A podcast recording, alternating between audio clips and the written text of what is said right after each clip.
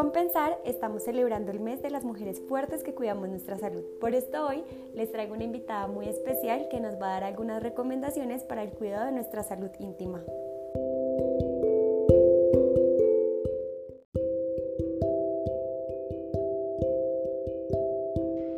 Buenos días, yo soy Marcela Gómez Parra, ginecóloga de Compensar EPS.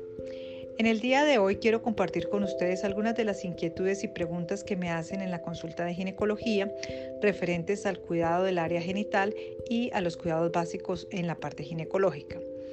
Uno de ellos es la, parte del lavado vaginal. Eh, me preguntan si es conveniente eh, realizar algunas de las duchas vaginales o cuidados especiales con algunos productos de aseo para la parte vaginal. Lo primero es comentar que eh, muchos productos, eh, jabones, eh, pueden alterar lo que es la flora bacteriana, la flora que es una flora normal que normalmente nosotras tenemos en la parte vaginal y que es la que nos defiende de infecciones como hongos, como algunas bacterias y debilitaríamos la flora con ese tipo de, sustancias. Lo mejor realmente es que se utilice agua, el agua normal, el agua corriente, que no va a irritar tu zona vaginal y en casos, algunos casos seleccionados, hay algunos jabones que son em, dedicados obviamente a la parte vaginal y que tienen lactobacilos y mejoran, eh, sobre todo en algunas pacientes que de pronto eh, por algunos cambios hormonales experimentan una mayor cantidad de flujo vaginal y esto pues disminuye un poco eh, a veces la parte de sensación de, de, olor. Pero pues lo más importante es el agua y el lavado adecuado pues de las, pues de las manos cuando vamos a hacer nuestro aseo. Preguntan también sobre la parte de depilación, que si la depilación debe ser eh, total, que si debemos retirar todos los vellos.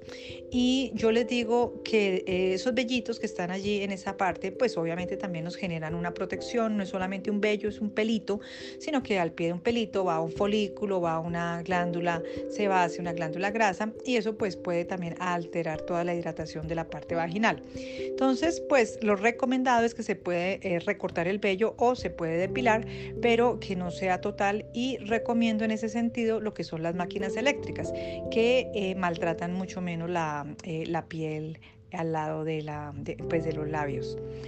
Em, con respecto a las infecciones vaginales, a veces eh, las pacientes les da pena y se angustian mucho en la parte de la consulta, porque piensan que definitivamente todas las infecciones pues, pueden ser de transmisión sexual.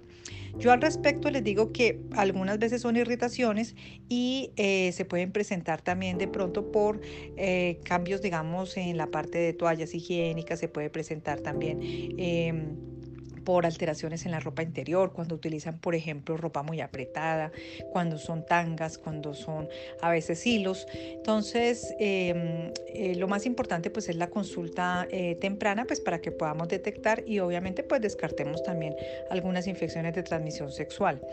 Eh, utilicemos siempre pues el condón cuando se va a tener relaciones sexuales, que es una forma muy adecuada pues de prevenir las infecciones vaginales.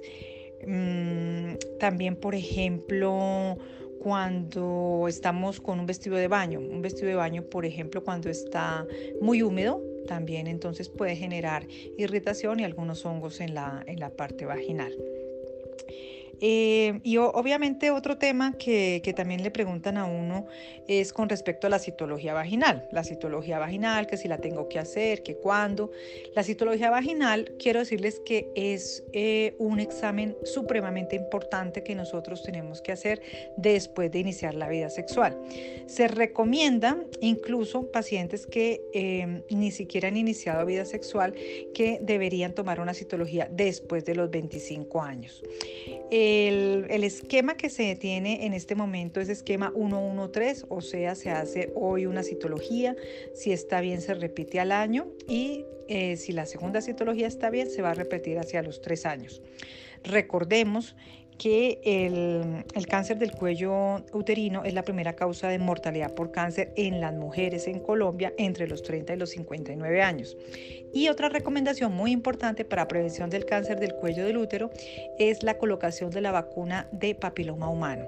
Esta es una vacuna que se coloca en niñas entre los 9 y los 11 años y em, en este momento se encuentra aprobada incluso hasta pacientes de 45 años. Entonces es muy importante que accedamos a la vacunación, accedamos al uso del condón y obviamente sigamos cuidando nuestra salud íntima.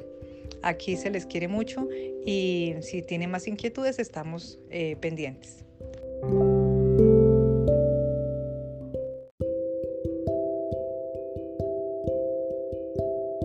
Quieres consultar más información de salud de la mujer, puedes ingresar a www.compensar.com.